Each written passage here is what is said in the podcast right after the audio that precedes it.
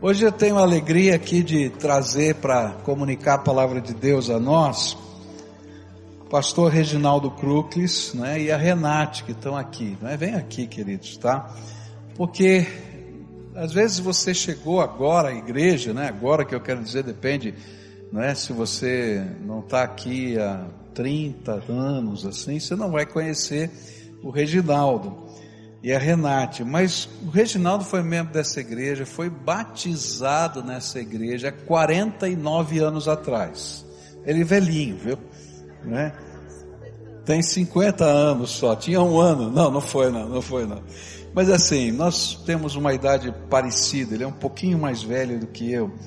É, ele foi ordenado ao ministério aqui nesta igreja há 38 anos atrás e o primeiro ministério dele foi também nessa igreja, junto com o pastor Marcílio Teixeira, é, coordenando os trabalhos de missões e de congregações aqui da nossa igreja. Ele se casou com a Renate aqui nessa igreja, não é? Há 35 anos atrás. Já pastoreou várias igrejas aqui no Brasil. Já há alguns anos ele tem vivido nos Estados Unidos foi, foi para lá na época em que ele era o presidente do Instituto Hagá Internacional e ele morou lá e depois dirigiu outras organizações. Hoje ele dirige uma missão chamada Missão Coração Peregrino, que é um ministério de treinamento de pastores que não tiveram a oportunidade em algumas localidades do mundo de fazer um treinamento formal. E então eles vão para ajudar a dar um, vamos dizer assim, um upgrade aí no conhecimento teológico, na parte ministerial. E eles são, nossa igreja é parceira, um pouquinho, mas é parceira, não é? Desse projeto do coração peregrino. Então é uma grande alegria receber na sua casa, de volta, não é? Sua família está aqui, as suas famílias, né? Aqui na cidade de Curitiba. E a gente tem muita alegria de poder ouvir aquilo que Deus colocou no coração de vocês. Obrigada, pastor.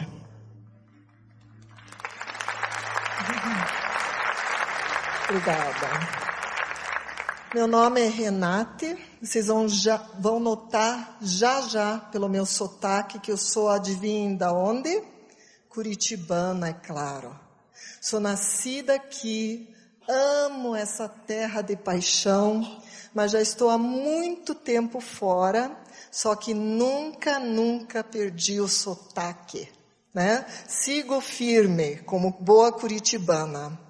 Sou casada com o Reginaldo há 35 anos, tenho três filhos muito preciosos, vocês vão ver lá. A Rebeca, à minha esquerda, não é uma gatinha, minha filha?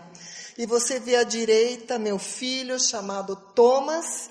E temos mais uma preciosa agora, que é a Ângela, casada há dois anos com, nossos, com o nosso filho. Então tenho muita alegria né, com esses meus filhos. Uh, o pastor Pascoal já falou da nossa ligação com essa igreja, com a PIB. O Reginaldo quase nasceu né, num banco aqui dessa igreja. Uh, ainda casamos no templo lá do né, Templo Velho com o pastor Marcílio, mas não vou contar a idade, né? Uh, faz muito tempo, casados há 35 anos, não é mesmo? Eh, como o pastor já mencionou, o nome do nosso ministério é Coração Peregrino. Eu lembro que o Reginaldo, já numa outra ocasião, explicou um pouquinho o significado, porque desse nome, o nome nasceu no coração dele. Mas amamos, eu pessoalmente gosto muito do termo peregrino, porque ele me lembra uh, muita coisa que tem a ver com as nossas próprias vidas. Somos todos, todos nós, peregrinos. Estamos aqui apenas de passagem. E se temos a Cristo em nosso coração, o nosso destino final é o céu. Por muitos anos eu pensava no céu com certo tédio. Eu achava que a gente ia cantar num coral celestial por milhões de anos e tocar harpa toda a vida. Nada contra os músicos, mas haja coral. Então eu pensava, ai que canseira. E aí eu comecei a sonhar com o céu, porque Deus nos dá umas dicas maravilhosas na Bíblia sobre o céu.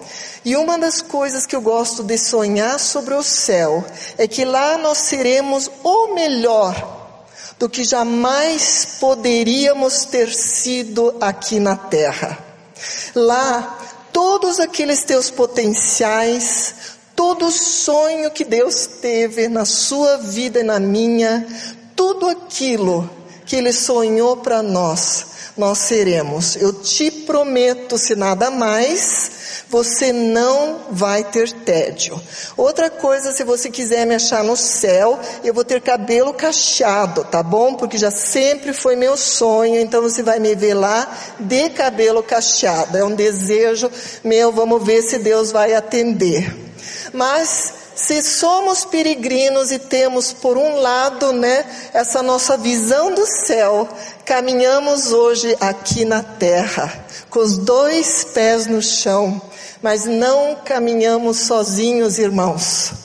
Deus é relacional, Ele escolheu, Ele se relaciona com a própria Trindade, e Ele escolheu a igreja para gente. Tem gente que diz não vou para a igreja que dá muita canseira, dá briga, não sei o que, nada é perfeito e só assiste a mensagem, né, do pastor Pascoal na televisão. No entanto, queridos, vocês estão, né, ou nós estamos perdendo, porque Deus escolheu a igreja.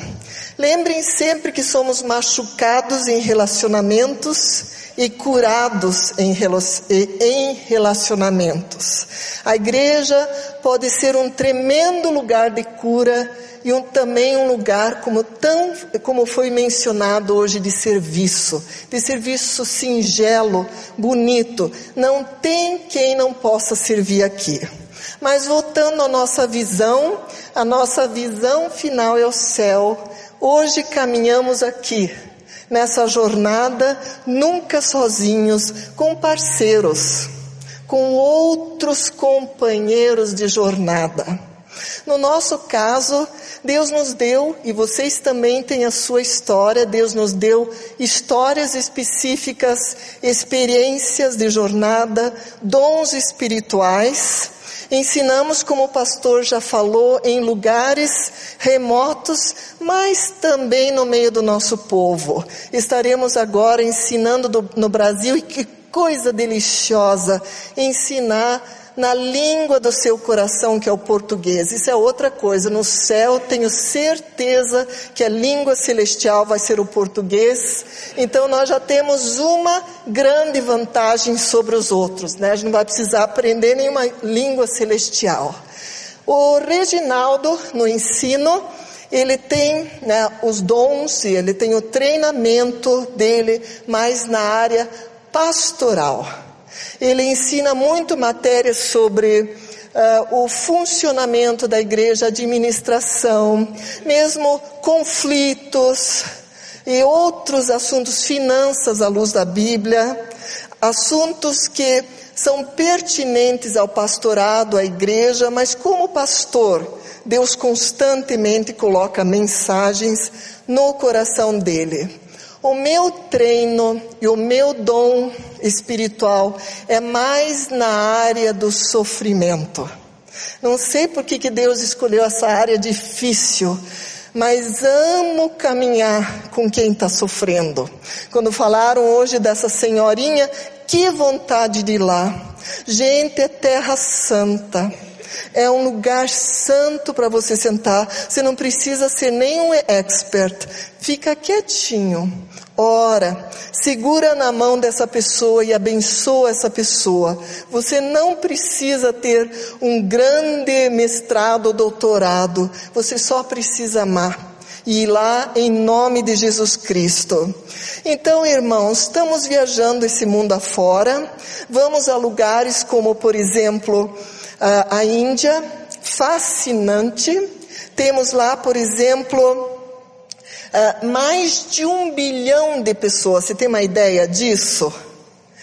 20 idiomas oficiais, com mais de, eh, são milhares de dialetos, nós somos lá três anos e meio atrás, pregamos em muitos lugares remotos, foi um privilégio, uma alegria muito grande, também deu uma certa canseira, eu confesso.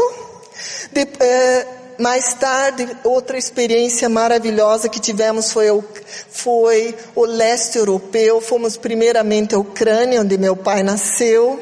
Depois fomos a países como Sérvia, Croácia, Montenegro. Olha aqui, vocês estão vendo os bombardeios nas paredes? Essa região carrega marcas profundas, raciais, étnicas, onde irmãos mataram irmãos. Então vocês têm ideia das feridas que carregam. Fomos, por exemplo, para Gana, Oh, gente, a eh, Gana foi uma experiência maravilhosa. É um país muito pobre, com um povo muito bonito. E eu me sinto honrada, olha eu lá, viu que bonitinho meu uniforme? Eu me sinto honrada e privilegiada de, de ter estado num país de maioria quase absoluta negra. A gente às vezes acha que a gente como branco é maioria, mas não é não não é? O asiático, tem tanta cultura, tanta cor, tanta raça. Eu lembro que um dia estávamos andando de carro e achei muito bonitinho, as crianças começaram a gritar atrás de mim, Bruni, Bruni, Bruni, sabe o que significa? Branca, branca, branca. Pela primeira vez na vida, alguém estranhou muito a cor da minha pele. E eu disse, Senhor Deus, que a gente tenha esse amor e essa alegria por essa variedade linda que é esse mundo de Deus. Mais recentemente, tivemos um carinho de Deus, né, Pastor Pascoal? Deus dá isso pra gente. Fomos para Tailândia, 3 mil pastores e 150 países, de 150 países, foi época, um tempo de networking muito, muito privilégio. Então nos alegramos muito e aqui agora estamos.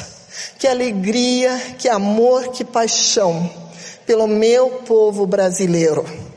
Eu fico pensando nessa igreja e me vem um verso no coração pelo fruto os conhecerão. Irmãos queridos, uma árvore ruim não produz fruto bom. Às vezes a gente vê defeitinho aqui, vê defeitinho ali, mas uma árvore ruim não produz fruto bom. E eu vejo os rostos de vocês. Eu vejo essa igreja crescendo e abençoando Curitiba e o mundo. E é fruto bom. Quando vocês estiverem no meio de dúvidas, às vezes o que é bom e o que não é, olhem para o fruto. E agradeçam também as suas lideranças, porque o fruto é bom. Mais especificamente, cuidem dos seus líderes com muito carinho. Conheço o pastor Pascoal à distância. Sei que é um homem de Deus que tem servido, estava ouvindo meus, meus sobrinhos falando o quanto gostam do seu sermão. Conheço a irmã Cleusa à distância, porque eu sempre estive longe e sei da liderança dela nessa igreja. Deus separou meu marido e a mim, oramos constantemente pelos irmãos. E eu tenho que lhes dizer uma coisa. Se eu os admirava então, eu os admiro muito mais agora. Sabe por quê, irmãos? Porque não é fácil sofrer. Não é fácil sofrer. Vocês que têm alguma pessoa com algum problema em casa, vocês sabem que não é fácil. E este pastor, e temos outros também, tem sofrido. E a irmã Cleusa tem so, sofrido. E me vem a, na, no coração aquele versículo. Quem com lágrima semeia, com alegria ceifará. Eu olho para essa, essa igreja e vejo o fruto, eu sei que ela lhes traz alegria, e eu também creio e imagino, né, posso estar errado, o irmão me corrija, eu imagino que não foram poucas as vezes que o irmão veio com o coração pesado, e talvez até com lágrimas, e a sua esposa ficou atrás com lágrimas e seus filhos. Lágrimas foram regadas. Eu tenho certeza que o que a irmã Cleusa mais gostaria era de estar aqui com vocês. Mas as lágrimas, de algum jeito, trouxeram muito fruto. Então que Deus os abençoe. Mas o nosso desejo também, né, como igreja, é que Deus lhes traga surpresas, alegrias, consolação sobrenatural e tudo aquilo que vocês precisam, pastor, e ele sabe melhor que a gente. Eu quero agradecer aos irmãos, somos parte do time missionário, muito obrigada. E quero desafiá-los. Orem a Deus para que tenham no seu coração missionário, uma missionária, um pastor, um seminarista para vocês cuidarem mais pessoalmente, para vocês orarem, para vocês mandarem cartas, seja o pastor Pascoal, o outro irmão, pastor Antônio, não é mesmo, que está enlutado, eu não sei quem, Deus vai lhe mostrar, seja o missionário. O pastor precisa também, o missionário precisa também do seu cuidado. Queridos irmãos, muito obrigada por tudo, que Deus os abençoe.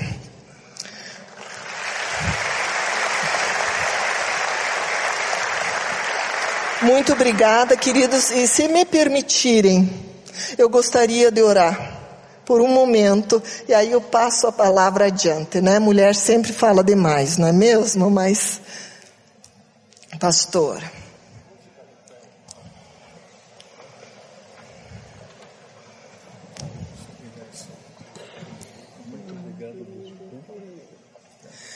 Querido Deus, que coisa boa que a gente pode chegar de, diante de Ti.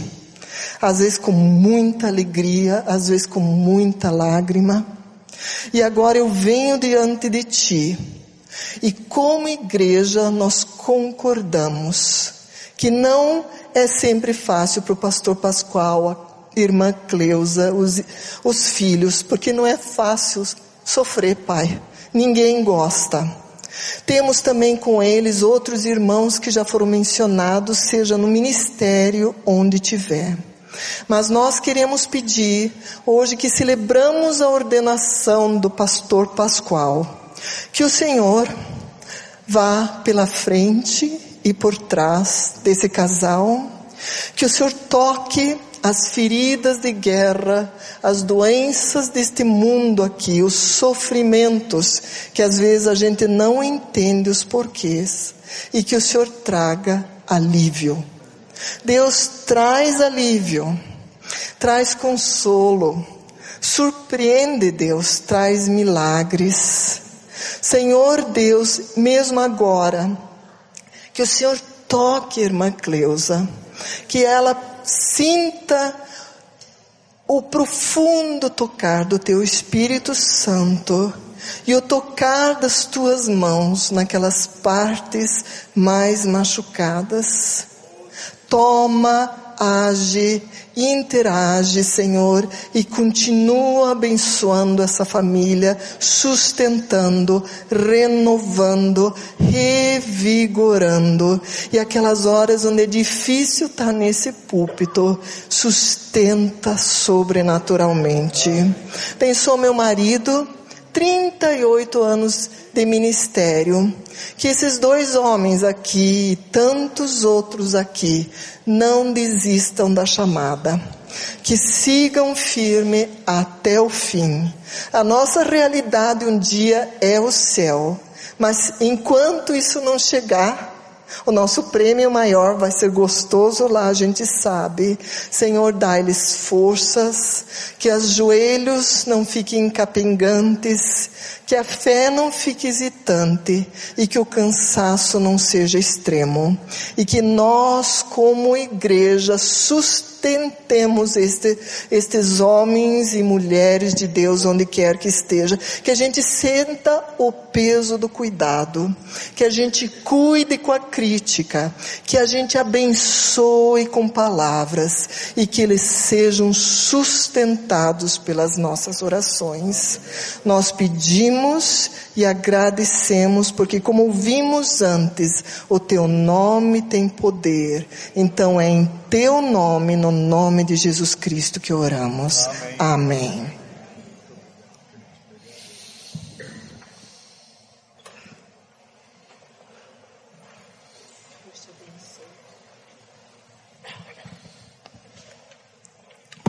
Se sentar.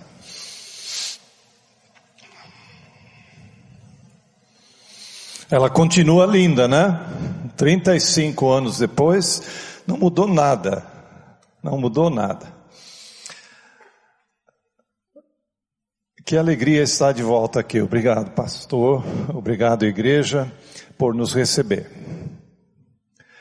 Nós temos viajado bastante. A Renate mencionou algumas das viagens este ano, na África, na Ásia, na realidade nós tivemos em cinco continentes, só neste ano, terminando aqui na América do Sul, né? Que é a nossa terrinha. Em Gana, eu pedi para aprender pelo menos uma palavra. Eles falam nove línguas oficiais lá. Além do inglês, tem nove línguas locais.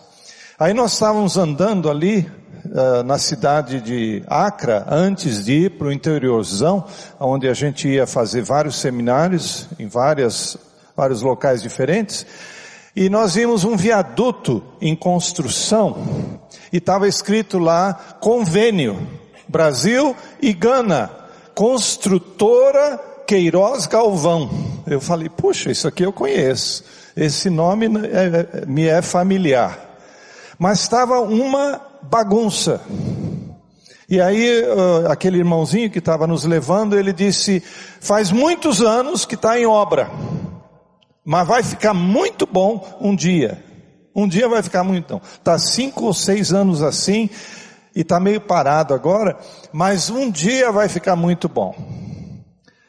E aí tinha chovido, estava assim, toda uma situação bem caótica. Aí ele me ensinou uma palavra, uma expressão na língua local. Ele disse baçá, baçá. Aí eu perguntei o que, que é baçá, baçá, e ele disse bagunça, confusão, uh, todo esse ambiente assim meio desordenado, a gente chama de baçá, baçá. Aí eu estava no dia seguinte, né, ensinando lá um grupo de pastores, começando um seminário de, de vários dias, numa dessas vilas, e comecei falando, ou fazendo uma referência a um grande amigo que eu tenho, o pastor George Wever, que é o fundador da OM. Eu conheci ele há uns 40 anos atrás em Londres, quando eu era estudante no Spurgeon's College, em Londres. Ele morava perto e estava ainda no início da operação da OM, né, operação mobilização, comprando o primeiro navio, lançando, eu lembro de tudo aquilo. E o George Wever é uma das poucas pessoas que responde e-mail e mantém correspondência com os amigos dele, assim, no mundo inteiro. E ele volta e meia me escreve. E não faz muito tempo, algumas semanas atrás, ele me mandou um DVD e me mandou o último livrinho, que é uma coletânea, assim, de mensagens dele. E bem na introdução diz assim, aonde houver dois ou três reunidos em nome do Senhor, mais cedo ou mais tarde vai haver confusão. Vai haver alguma briga, algum desentendimento, alguma coisa vai acontecer. Onde houver dois ou três reunidos, em nome do Senhor, o Senhor está presente. Mas além disso, pode esperar. Vai ter baçá, baçá. Vamos aprender essa, expressão lá do, dos irmãos da África? Baçá, baçá. Ok? Tem na sua casa baçá, baçá, às vezes, ou não? Ou é só na minha? No seu casamento, às vezes tem um, um baçazinho também, ou não? É só o meu. Quantos aqui já experimentaram isso em sua caminhada com Deus? E a gente se lembra que Deus, em sua paciência, em sua misericórdia, em sua graça, continua a obra de redenção do mundo. Ele faz maravilhas. Mas tem um baçá-baçá aí que não desiste. Vamos ler alguns textos na palavra de Deus que nos introduzem essa visão. Há muitos, há dezenas de textos, e eu tive que escolher assim cuidadosamente porque uh, tinha mais do que eu podia uh, trazer aos irmãos. Filipenses 1, 15 a 18. Vejam só o que Paulo está falando aqui desses problemas dentro e fora da igreja, mas aqui ele está falando dentro.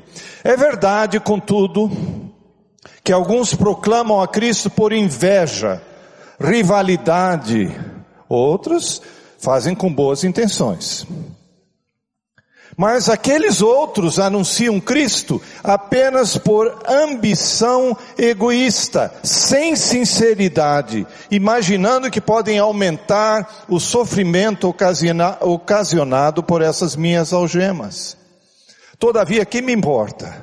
O importante é que, de qualquer forma, seja por motivos escusos ou nobres, Cristo está sendo proclamado. E por isso me alegro. Em verdade, sempre me alegrarei a bênção de viver com Cristo. Um outro texto que eu queria ler, mas eu vou fazer uma leitura um pouquinho diferente. Uma leitura assim, uh, se eu posso chamar, realista. Vocês conhecem provavelmente conhece até de cor. 1 Coríntios 13, conhece? Eu já fiz um, centenas de casamentos e muitas vezes o casal pede para ler 1 Coríntios 13, que é o capítulo do amor, não é isso? Vamos fazer essa leitura, mas eu queria que vocês, enquanto a gente lê, lembrassem do perfil da igreja em Corinto. Lendo a, a carta aos Coríntios, nós vamos ver quantos problemas. Tinha intriga, tinha divisão, tinha problemas eh, de imoralidade, de incesto, e por aí afora, aquela igreja não era fácil, não era fácil. E aí Paulo, descrevendo a igreja, e ensinando a igreja, ele diz: tem gente que fala as línguas dos seres humanos e dos anjos, mas não tem amor. São como sino que ressoa, como prato que retine. Outros têm o dom de profecia, conhecem todos os mistérios, toda a ciência e têm uma fé capaz de mover montanhas, mas não têm amor. E aí ele diz: não são nada por isso. Alguns dão aos necessitados tudo que possuem, entregam o seu próprio corpo para ser queimado, mas não tem amor. Todas essas ações não trarão qualquer benefício real. São impacientes, não são bondosos, são invejosos, se vangloriam, são arrogantes, se portam de maneira inconveniente age com egoísmo, se enfurecem, ficam irados facilmente, guardam ressentimentos, se alegram com a injustiça, nem amam a verdade, não são capazes de sofrer por alguém, duvidam de tudo, não esperam nada, não têm paciência, não andam a segunda milha para ajudar alguém. E aí ele diz: o amor jamais morre, todavia as profecias deixarão de existir, as línguas cessarão, o conhecimento desaparecerá, porquanto em parte conhecemos, em parte profetizamos. Quando, no entanto, chegar o que é perfeito, o que é imperfeito será extinto.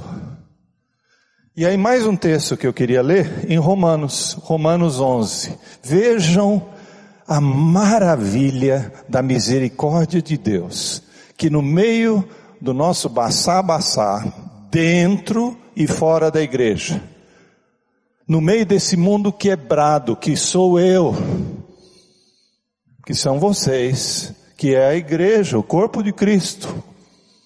Canteiro de obras. Isso aqui é um canteiro de obras do Senhor Jesus.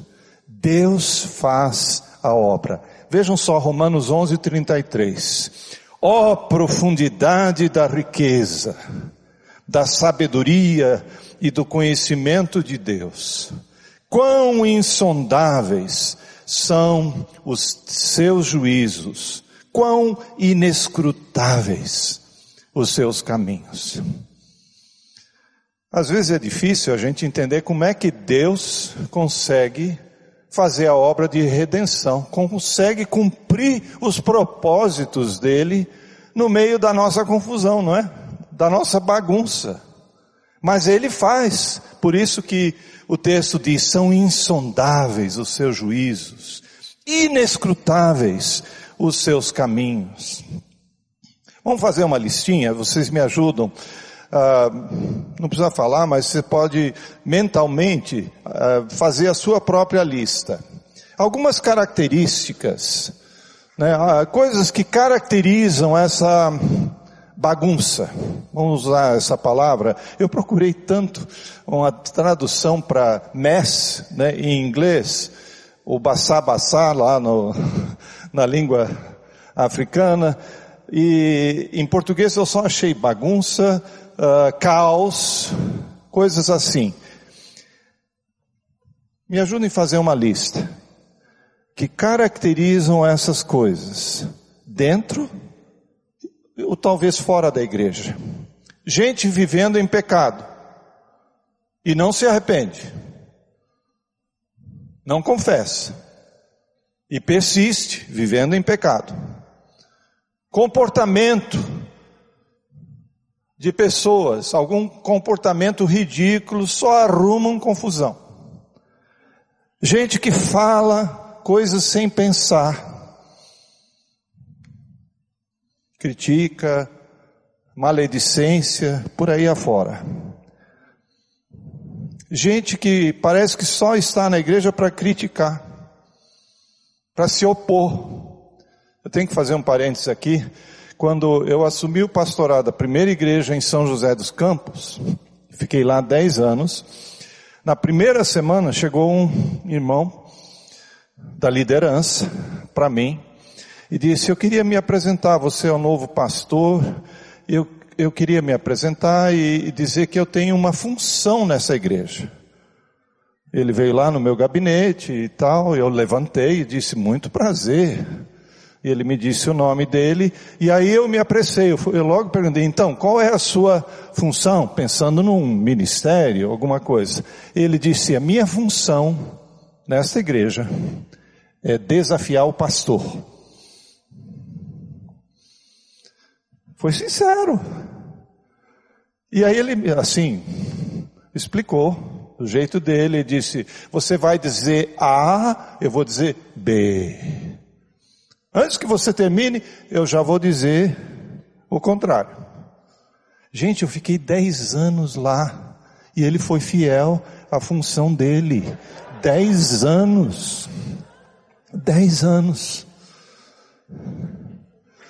O meu ex-aluno, que era então o meu auxiliar, pastor Carlito, ficou na igreja, encontrei Carlito alguns anos depois e perguntei, escuta, aquele irmão daquela função, continua, continua fiel na sua função. Gente, É baçar, baçar. Mas é a realidade. Igrejas que se dizem evangélicas, mas negam coisas básicas na palavra de Deus.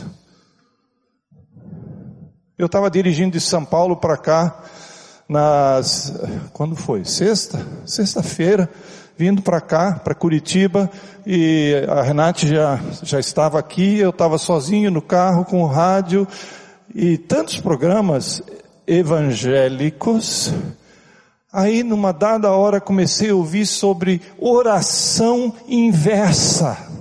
Nunca tinha ouvido isso na minha vida. Oração inversa. Alguém orando, é uma, é uma senhora que estava apaixonada pelo marido de outra, e orando para que a esposa dele morresse, alguma coisa acontecesse, para ela ficar com o marido. Oração inversa. Gente, não é um absurdo? Não é um absurdo? Quer falar de Baçá, Baçá? São igrejas evangélicas, extremismos, heresias, interpretações forçadas da palavra de Deus. E os problemas inexplicáveis na nossa vida, na sua vida.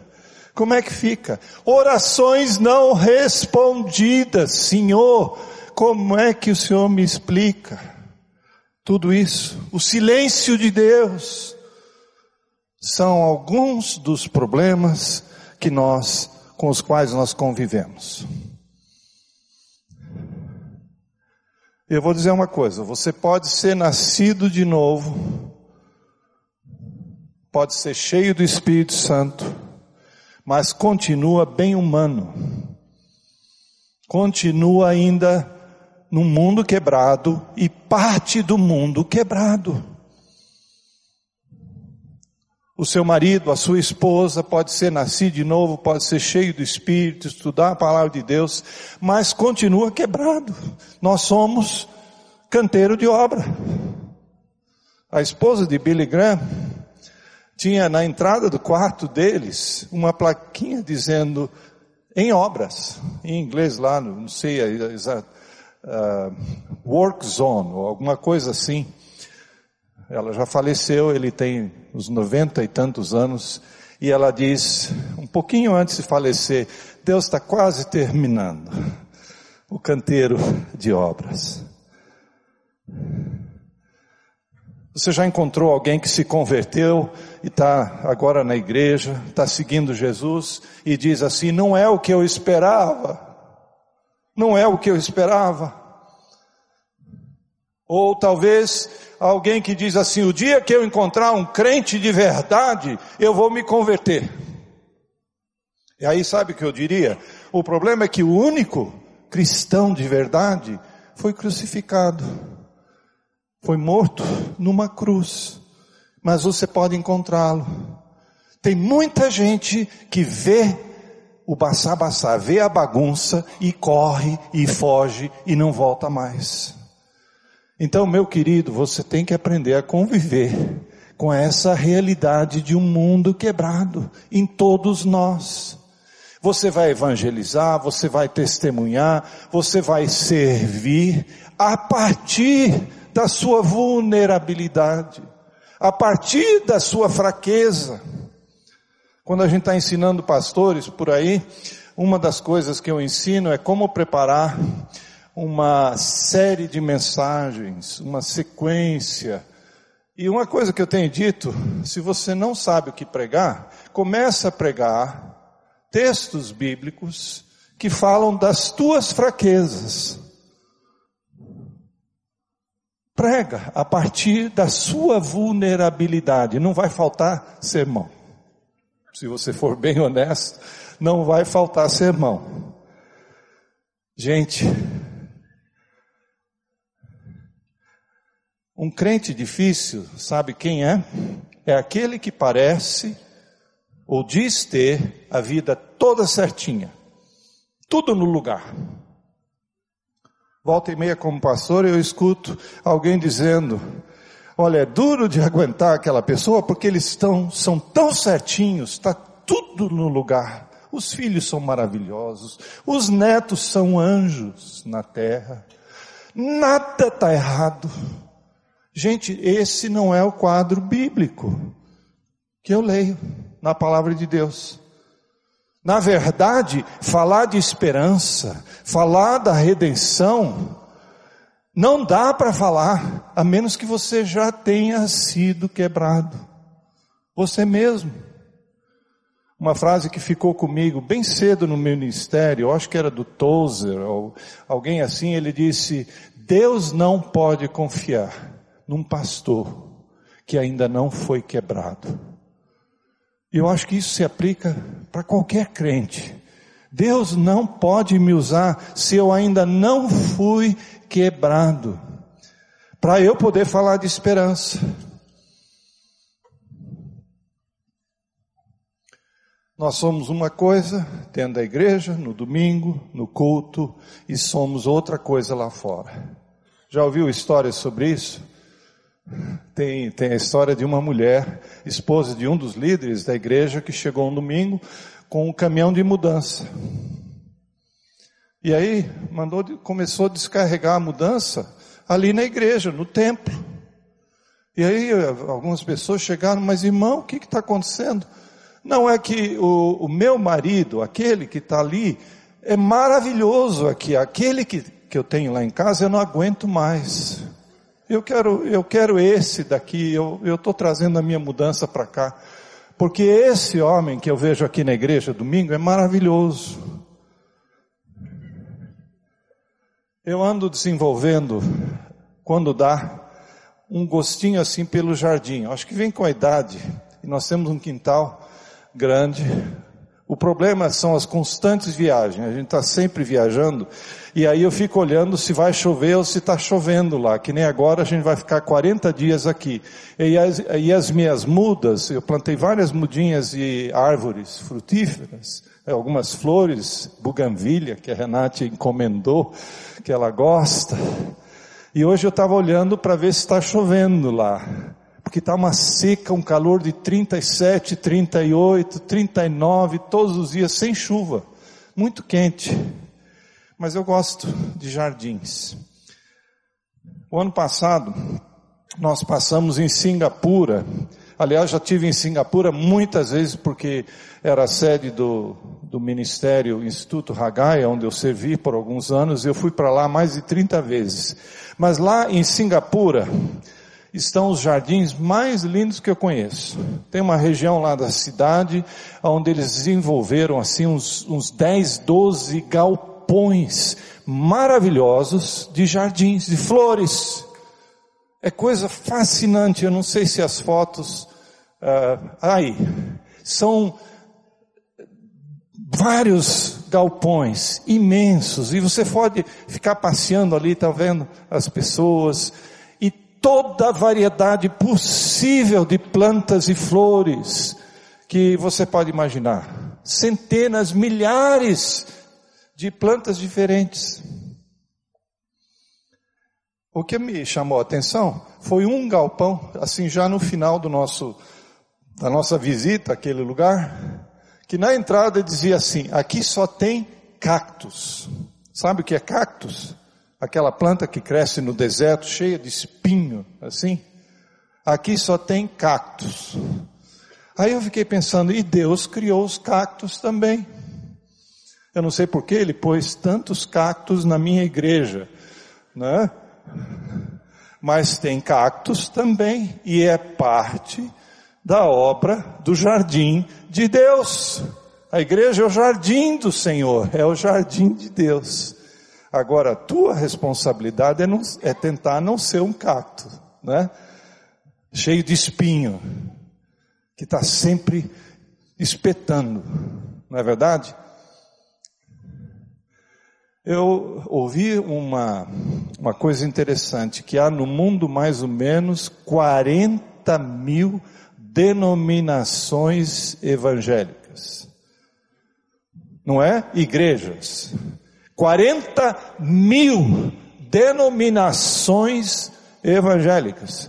Batista, em primeiro lugar, é claro. presbiteriano, Assembleia de Deus, Deus é amor, renascer, e mais 48.990 e... Gente, dá para entender? Dá para explicar isso? Lá nos Estados Unidos é muito interessante quando você está viajando numa cidade pequena, você vê assim, primeira igreja batista, First Baptist Church. Aí logo no quarteirão seguinte, igreja uh, New, não, é, igreja Hope Baptist Church, igreja da esperança. Aí outro quarteirão, New Hope, Nova Esperança, igreja batista de Nova Esperança. Sabe de onde vêm essas igrejas? Como elas surgiram, a maioria delas? Divisão. Briga, desentendimento, um grupo aqui, outro grupo ali, eu não concordo, e sempre são coisinhas pequenas. Gente, eu não sei como é que Deus faz sentido de tudo isso. O que eu sei é que Ele está bem no centro, com seu amor, com seu perdão, Ele usa a cada uma dessas denominações, Ele usa esse jardim, não faz sentido para mim provavelmente não faz para você, mas ele está no centro. Veja 2 Coríntios 4, 7. Temos, porém, esse tesouro em vasos de barro, para demonstrar que esse poder, que a tudo excede, provém de Deus e não de nós mesmos. Nós somos barro canteiro de obra mesmo, e muita lama, muito barro aí. Não precisa ser só pensar na igreja ou na denominação. Olha aí fora, eu tenho uma biblioteca que a Renata disse que eu tenho que começar a dar, porque tem mais ou menos 3, li 3 mil livros lá no porão da minha, da minha casa. 3 mil livros, a maioria são livros teológicos. As ideias as interpretações são assim de uma variedade infinita. Quantas ideias, quanta coisa. Pense no mundo uh, da televisão, os programas, o que é pregado né, via televisão, na internet, o mundo da música, do louvor. Pensa na política, a variedade de ideias, a diversidade de ideias. Eu tenho um vizinho chamado Bill, muito querido. A gente, ele é crente, a maioria ali em volta da gente, vários são crentes, e é muito bom que a gente pode orar com eles, eles vêm, comem com a gente, às vezes a gente come lá com eles. E ele cuida do correio, que nem agora a gente está 40 dias fora, ele vai lá, recolhe a caixinha do correio que fica cheia, né? E a grama, lá não tem cerca, não tem muro, aí ele corta a grama do, do nosso jardim também, muito querido. Agora, falar de política é o fim. Aí a gente começa a brigar, na hora. E toda aquela amizade, todo aquele, aquela boa vizinhança já foi para o espaço porque é o mundo da política. Deus nos levou por alguns anos para a Europa e eu pastoreei uma igreja, língua inglesa, muito interessante. A igreja tinha membros de 60 países ou mais diferentes. Membros de 60 países. Era uma mini ONU né, as Nações Unidas dentro da igreja. 60 países, imagine a variedade de sotaques, de culturas. E o mais interessante é, é que era uma igreja interdenominacional, uma igreja evangélica, mas gente de todo tipo de denominação. Imagine pastorear uma igreja com membros de 60 países e de dezenas de denominações diferentes. Cada um com uma convicção. É duro. O baçar, baçar, vai aparecer. Não precisa ter 60 países junto, não. Onde tiver dois, três, quatro, se for batista principalmente, logo vai ter baçá baçá. Não é verdade? Mas, gente, Deus está no meio. Muitas vezes a gente quer que Deus venha e arrume tudo. Senhor, vem num momento. Traz o apocalipse aqui na terra agora. Resolve tudo isso, arruma tudo, julga quem é ruim, trata né, dos liberais que pregam heresias, converte os pagãos, para os terremotos, as, os maremotos, as enchentes, cura todas as doenças, arruma as coisas, Senhor, porque está difícil. E não esqueça, Senhor, dá um jeito em mim também. Porque eu sou bem parecido com o Paulo lá que dizia o bem que eu quero fazer, eu não consigo fazer. O mal que eu não quero, esse eu faço. Esse é tão fácil. E vem assim naturalmente. E só um parênteses aqui. Quanto maior a igreja, mais maçã baçá. Certo? O Carlito diz que a minha última igreja que eu pastorei tem 15 mil membros me dá arrepios de pensar às vezes, não é? O que deve ter de confusão e de desentendimento e de desafios e de problemas. Será que Deus perdeu o controle? Não. Como é que começa a Bíblia? Como é que começa o livro de Gênesis? Você já parou para pensar? Como é que era o mundo no início? Bem no início da criação, o que que, o que, que Gênesis diz? E o mundo era sem forma e vazio. Eu não sei como é que era. Nós tivemos no Museu da Criação, lá ali em Kentucky, e agora eles fizeram uma réplica da Arca de Noé, coisa linda. 120 metros de comprimento, um prédio de sete andares de altura, mais ou menos os moldes da, da arca, do jeito que era. A verdade é que parece que Deus gosta de caos, porque a palavra ali no hebraico diz que no início havia um caos. E Deus foi colocando ordem, ordem nas coisas. Um dia Ele vai colocar ordem em tudo. Gente, rapidinho para agora para terminar, uh, vamos pensar juntos. Como é que a gente sobrevive no mundo quebrado dentro da igreja? Como é que o seu casamento pode sobreviver no mundo quebrado? Com gente quebrada, como você e eu. Tá certo? Vamos rapidinho. Primeiro, aceite a sua humanidade quebrada. Para salvos e não salvos, dentro e fora da igreja. Não saia da igreja, não abandone a fé, não abandone o marido, a esposa, porque ele está quebrado. Lembra que você também está quebrado. A gente brinca, mas olha no espelho um pouco mais para ver os teus, a tua bagunça também. E agora que você segue a Jesus, é mais difícil ainda. Gente, não é fácil seguir Jesus, porque ele diz: você tem que morrer para si mesmo. Os desafios são imensos. Tem que amar quem? Só quem gosta, os amáveis, é isso? Ame os amáveis, é isso que Jesus diz? Ame os inimigos. Você conhece alguém que não é amável, que não é fácil de amar? Isso é seguir Jesus. Não é fácil. Então aceite a sua humanidade. E comece a testemunhar e pregar a partir das suas fraquezas da sua vulnerabilidade. Segundo, creia na soberania de Deus que continua fazendo a sua obra no meio de tudo isso.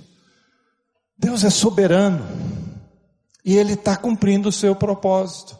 No meio desse mundo quebrado, Ele está cumprindo o seu propósito. Creia na soberania de Deus quando as orações não são respondidas. Para mim, essa é uma das coisas mais difíceis de entender, é o silêncio de Deus. Como é que fica? Como é que eu vou conviver com isso? A Renate teve um professor, quando ela estava fazendo ali o mestrado de teologia e aconselhamento em Atlanta, um professor muito querido, Dr. Claypool. Ele admirava muito a Renate e foi orador da turma dela e logo depois ele faleceu. Mas ele escreveu vários livros, foi pastor na Austrália, em vários lugares. Ele conta a história da filhinha dele com leucemia e da luta do coração dele. Como ele lutou com Deus para entender aquela leucemia na vida da filha dele. Ele sabia que a leucemia era coisa ruim, era coisa maligna, mas ele não conseguia resolver. E aí ele diz: é a, quais são as minhas opções? E ele diz duas ou três coisas bem interessantes, rapidinho. Ele diz: a primeira opção que muitos falam é resignação incondicional. Nunca questione a Deus. Uma submissão silenciosa, entrega e pronto. Fácil falar. Quando eu leio a Bíblia, eu não vejo essa resignação incondicional. Eu vejo Davi brigando com Deus. Porque Deus, como a Renate falou, é um Deus relacional. Não é? Davi questionava, e outros, Jesus mesmo, meu pai, meu pai, por que me desamparaste? Eu não vejo essa resignação. E aí ele diz: há mais fé e sinceridade no questionamento e até mesmo numa revolta que numa submissão silenciosa de simplesmente negar. Porque nessa luta para entender, para discutir, para conversar com Deus, nós estamos é, tratando daquele problema e Deus está tá, tá tratando com a gente. Parece irreverente, não é? Parece meio chocante. Questiona, briga, conversa com Deus. E aquele professor, ele perguntava a Deus: Senhor, por que o Senhor deixou a minha filha sofrer tanto e depois morrer? Por que não levou logo então? E aí ele diz assim: Senhor, o Senhor me deve uma explicação. Aí eu lembro de um hino que quando eu era jovem estudante aqui em Curitiba, aqui no Abediter, né, no seminário, que foi o meu primeiro curso teológico, foi aqui, eu cantava muito com Gene Wilson, lembra? Um ministro de música aqui, que os mais velhos lembram. Mil perguntas e lindas respostas eu vou ouvir quando chegar na presença. Mas vou fazer mil perguntas. E como o Claypool diz, não é rebelião, mas é fé que me dá esperança autêntica quando eu continuo a viver num mundo quebrado, que geme muito, e Deus não responde. Mas ele, eu vou questionar, vou conversar com ele e vou ouvir sim lindas respostas. Ele diz uma outra opção que muita gente toma, sabe qual é? É da, do entendimento inte, intelectual. Tenta explicar tudo. Tenta amarrar todas as pontas soltas. Olha, o cemitério é assim, é assado, né? É, o sofrimento é assim. Gente fazendo dezenas de funerais. Como pastor, uma coisa que eu aprendi que palavras não resolvem. Como a Renate disse, a melhor coisa nessas horas com alguém que está sofrendo é o silêncio da sua presença, o carinho, o amor. Segura a mão, chora com ele, não é? Mas palavras não resolvem. Não tenta explicar não, porque não tem resposta. Ainda não, not yet. Ainda não. Logo vamos ter, mas ainda não.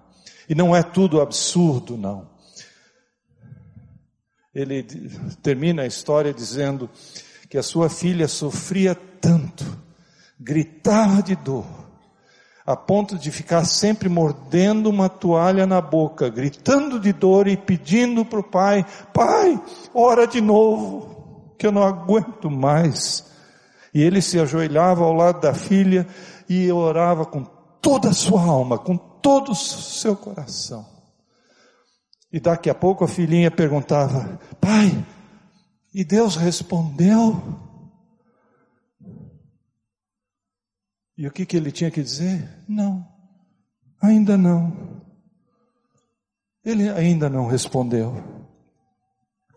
Gente, nem tudo é absurdo, não é ridículo, não, mas tem algumas coisas que são reveladas agora, mas muitas nós não entendemos e não vamos entender.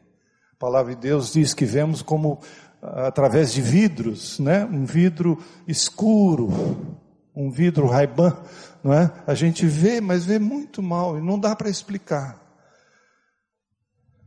Eu acho que o problema começa quando a gente quer ser dono.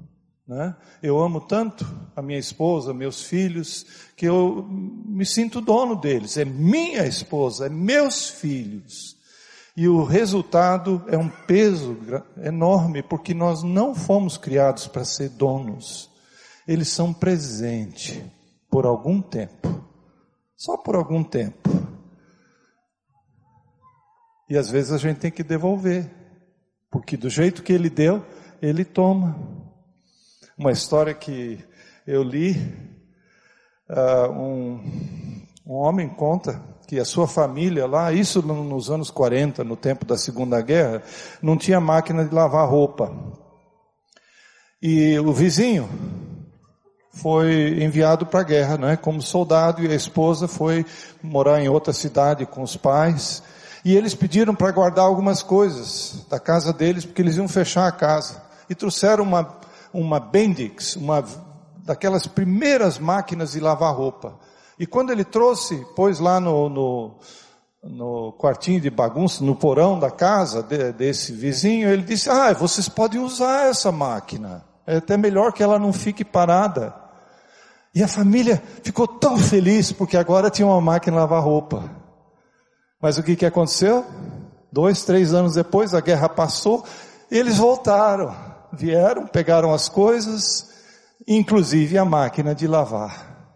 E agora aquela família ficou tão chateada, tão irritada, porque já tinha se acostumado com aquela máquina lavar roupa e agora o danado vizinho levou a máquina embora e eles não podiam usá-la mais. Gente, essa gratidão nos ajuda é, a enfrentar algumas orações não respondidas, aonde a gente simplesmente diz: Senhor, não é meu para ser dono, é teu. Eu pude ser abençoado por algum tempo, mas é teu. Vamos lá, ore. O propósito de Deus em relação à igreja vai se cumprir. As portas do inferno não prevalecerão contra ela. Você crê nisso? Tem baçar na igreja? Tem problemas, tem desentendimentos, tem vulnerabilidades, os líderes são perfeitos, perfeitíssimos, todos. Não. Mas o propósito de Deus em relação à igreja vai se cumprir. É a menina dos olhos de Deus. Efésios 4 diz: Cristo amou a sua igreja e a si mesmo se entregou por ela para santificar, purificando-a com a lavagem da água pela palavra a fim de apresentá-la a si mesmo, gloriosa, sem mácula, nem ruga, nem coisa semelhante, mas santa e irrepreensível. Que descrição maravilhosa da PIB de Curitiba, não é verdade? Mas ainda não. Ainda é um canteiro de obras, mas vai chegar lá. Ore, estude a palavra de Deus com seriedade, mas mantenha uma fé simples. Não complique, não. Eu tenho algumas coleções teológicas e uma delas são 13 volumes imensos, cansativos, de um teólogo suíço, Karl Barth. Ele escreveu 13 volumes de não sei quantas centenas de páginas cada um sobre a igreja, Church Dogmatics, os dogmas da igreja, e morreu sem terminar. Aí ele fez uma viagem lá para os Estados Unidos, algumas palestras, algumas conferências, e deram oportunidade para pergunta. E um pastor, um teólogo, um estudante, fez essa pergunta. Ele diz: O senhor já estudou tanto, o senhor conhece tanto. Qual é a coisa mais incrível que o senhor aprendeu, de mais importante em toda a sua vida, em toda essa teologia? Ah, ele disse: Isso é muito simples. Jesus me ama. Isto eu sei, pois a Bíblia me diz assim. Outra pergunta? Jesus loves me, this I know, for the Bible tells me so. Tão simples. Estude, aprofunde a sua fé, mas não complica, não. Aprenda com o Bart. Jesus me ama, isso eu sei, pois a Bíblia me diz assim. Outra coisa, meus queridos, não seja você o motivo de escândalo. Jesus disse aos seus discípulos: é inevitável que fatos ocorram, que levem o povo, está falando do povo de Deus, a tropeçar na fé. Mas ai da pessoa por quem, ou por meio de quem vêm os escândalos. Seria melhor que tal pessoa fosse atirada no mar com uma pedra de moinho amarrada no pescoço do que induzir um desses pequeninos no pecado. Veja sua responsabilidade. É baçar, baçar, mas que o escândalo não venha por seu intermédio, porque a palavra de Deus é muito clara. E por isso, o que? Ore, ore, vigie, muito cuidado. Busque a paz, busque a unidade, busque o perdão, busque a harmonia, tudo que é verdadeiro, honesto, justo, puro, amável, de boa fama, excelente, digno de louvor, fala nisso. Enche a boca e repete e fala o tempo todo. Pratica isso. E aí o texto termina, e o Deus de paz estará convosco. Muito cuidado com os pecados da língua.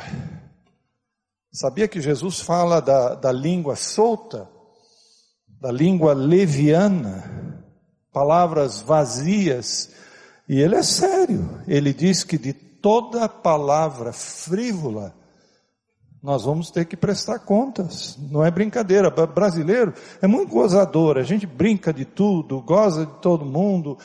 E é bom. A gente estava conversando hoje com meu irmão e outros amigos ali sobre isso. É bom porque né, alivia a tensão, mas cuidado. Palavras frívolas, palavras vazias, podem machucar são danosas.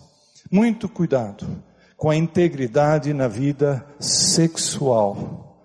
Homens, vão para casa amanhã, essa semana, e leia Provérbios 5, 6, 7.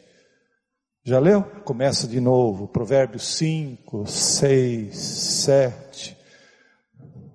Já leu? Leia de novo e repete. Muito cuidado.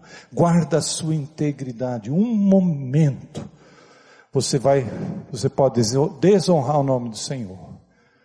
Pode destruir o seu caráter, a sua reputação, que levou a vida inteira para você construir, a sua família, que você ama, vai ficar envergonhada. Ore e seja muito cuidadoso com a integridade na sua vida sexual, no dinheiro, a desonestidade. Desonestidade é, é mentira. Quem é desonesto é sempre mentiroso, certo? Não dá para ser desonesto sem mentir. E Satanás é o pai da mentira. Aonde há desonestidade, nós estamos dando lugar assento ao inimigo. A desonestidade destrói as pessoas, a honra, a dignidade, o caráter, foi embora. Muito cuidado com essas coisas. Cuidado com a ira. Você é daqueles crentes que fica irado, que tem uma explosão? Eu tenho. Eu sou descendente de viking, sabe? Na minha família, nós éramos cinco homens e uma moça. Imagine, cinco vikings. E a gente fazia um culto doméstico. Na infância, eu lembro muito disso. Todos tinham que tocar um instrumento. Davi tocava violino, a Sueli tocava bandolim, minha mãe tocava um harmônio, um órgão de fole arrebentado, pedalava que dava dó de ver para sair um sonzinho ali, mas a gente tocava, cantava juntos, ela lia a palavra, e aí antes de todos se ajoelharem em volta da mesa, do mais novo até o mais velho, todos orarem, ela dizia assim, agora é a hora do perdão. Todo dia tinha a hora do perdão. E não sei por que ela olhava para mim em primeiro lugar. Rege, abraça Sueli. Abraça a Sueli, que era a nossa irmãzinha. E eu dava um abracinho assim, mal jeito, abraça direito. Hora do perdão. Às vezes eu tinha que abraçar o Davizinho também, né? E os outros que foram vindo atrás, hora do perdão. Cuidado com a ira. Não deixe sua filha casar com um homem que facilmente se ira e não aprendeu a dominar a ira. Certo? Estava tratando de um caso assim recentemente. Se você tem explosões de raiva, você tem que resolver isso, tem que tratar isso, talvez buscar ajuda, porque nós somos filhos da luz. Cuidado com a ira, muito cuidado com orgulho. Deus dá dons maravilhosos, o seu melhor é o maior. Esteja atento para essas coisas. Vigie em todo o tempo, lembrando que o inimigo anda em redor anda em redor, como um leão, e às vezes se manifesta como um anjo de luz. Vigie e ora. Estou terminando. E olhem os outros com olhos de graça. Eu tenho esse, esse óculos aqui que um amigo lá nos Estados Unidos fez para mim, um oftalmologista. E é muito bom que quando eu estou no sol ele fica escuro, ele fica raiban. Quando eu estou dentro ele é normal. Peça a Deus óculos de graça. Quando você olha para esposa, para o marido, olhe com óculos de graça. Vê ele com a graça de Deus. O que, que é graça? Favor imerecido. Do mesmo jeito que você espera que Deus trate da sua vida, né, de você com graça, agora você trata os outros com a graça de Deus também. Pastor Irlande de Azevedo, eu lembro, ele contava muitas vezes uma ilustração da maré. Quando você está na beira-mar, você tira fotografias na maré baixa, quando está cheio de mangue, de lodo, de, de lixo ali? Não. Agora, quando a maré está alta e cobre tudo, olha que lindo! O mesmo lugar é visto completamente quando a maré da graça de Deus cobre as coisas. Olhe para o marido com maré alta, certo? Olha para o vizinho, olha para os irmãos, olha para o pastor com óculos de graça. Pede essa maré alta da graça de Deus para cobrir todas as nossas vulnerabilidades, todas as nossas fraquezas. E vamos mudando, vamos crescendo sempre. Todos nós erramos, erros custam, às vezes custam caro. Sabe, nem todo erro é pecado. Alguns erros são pura estupidez né? se arrepende, aprende, vê se não comete o mesmo erro de novo e bola para frente. Plano B, né? Eu errei, não deu certo, mas plano B. Tem um alfabeto bem longo, né? O plano B, plano C, plano D, não é? E continua persistindo, porque os erros custam. Mas nós podemos confessar, nós podemos chegar diante do trono da graça de Deus e lembrar que nós somos canteiro de obra e a igreja é hospital, é hospital de pecadores. Amém?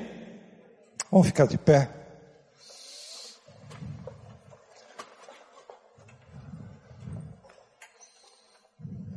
Vamos inclinar as nossas cabeças. Eu não sei o que Deus falou para você, se Deus apontou alguma coisa aí no seu coração. Uma coisa eu sei, Ele quer renovar nossa esperança em relação à igreja, o corpo de Cristo, em relação aos nossos irmãos, uns aos outros, uns com os outros. Parece uma bagunça, mas você não pode viver sem isso aí, eu garanto. Lá na minha casa eu tenho um porão, onde eu tenho meus livros, meus escritórios, e sempre está bagunçado. A Renate fica irritada e diz: Você tem que arrumar aquilo ali. Mas sabe de uma coisa? É o lugar que eu mais gosto da minha casa, me deixa feliz. Está bagunçado, mas me deixa feliz.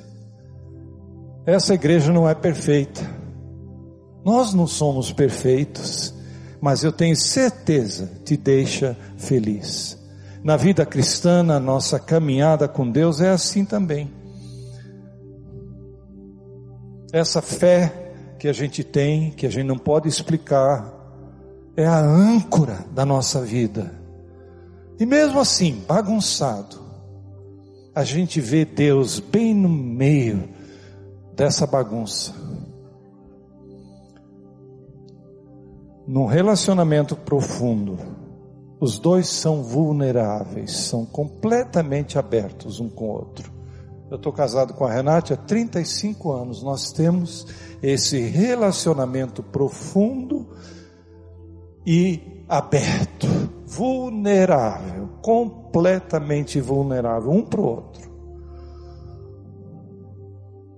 mas firmados no amor, firmados num compromisso, firmados na visão celestial, na rocha que é o Senhor.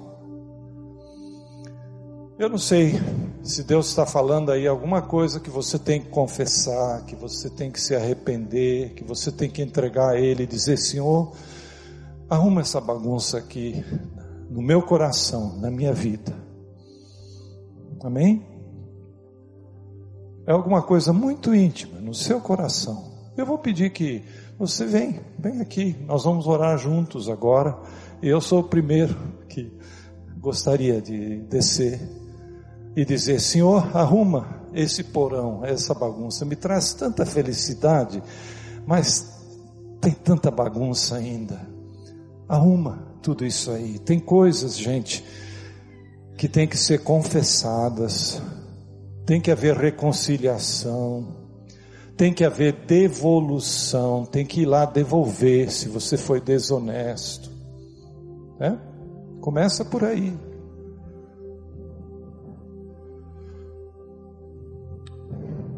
Confessa. Pede perdão. Pede um novo começo. E aí a gente pode dizer: Eu sei em quem eu tenho crido estou bem certo que é poderoso para guardar o meu tesouro até aquele dia. Amém? Amém. Vamos orar. Senhor, muito obrigado pela tua palavra, muito obrigado por essa hora, onde a tua palavra se abre diante de nós e nos leva a esparramar também os nossos corações diante de ti. Obrigado, Senhor, que tu não, te, não desistes de nós, mesmo na nossa fragilidade, mesmo na nossa vulnerabilidade, o Senhor continua fiel, o Senhor continua persistindo. Olhamos para nós e às vezes perdemos a esperança, mas há esperança sim, porque o final é bom. Às vezes no meio a gente parece perdido, parece que as coisas não fazem sentido, mas muito obrigado, porque ali na frente, quando o filme terminar, quando a música terminar, nós vamos ver por inteiro e vamos ver que foi bom, que é bom, que o teu propósito é bom, é perfeito, é maior. Encoraja, Senhor, traz-nos esperança, levanta, Senhor, corações, ergue, Senhor, vidas aqui do desânimo, talvez até mais do que isso, o desespero que se apossa do nosso coração, ergue-nos para bem junto de Ti. E leva-nos, Senhor, para ser testemunhas vivas da luz, não perfeitos. E vamos dizer, olha, é uma quebradeira, sim, mas Jesus está bem no meio de tudo isso. Ele está trabalhando comigo, e Ele está me levando cada dia de glória em glória. E eu estou chegando mais perto. E um dia vai se revelar a glória completa. Muito obrigado, Senhor. Continua o teu propósito nessa igreja, menina dos teus olhos, Senhor. Nessa igreja que o Senhor amou tanto, que deu a tua vida por ela, Senhor. Continua trabalhando nesse canteiro de obras e completa a obra, Senhor. Em nome de Jesus. Amém.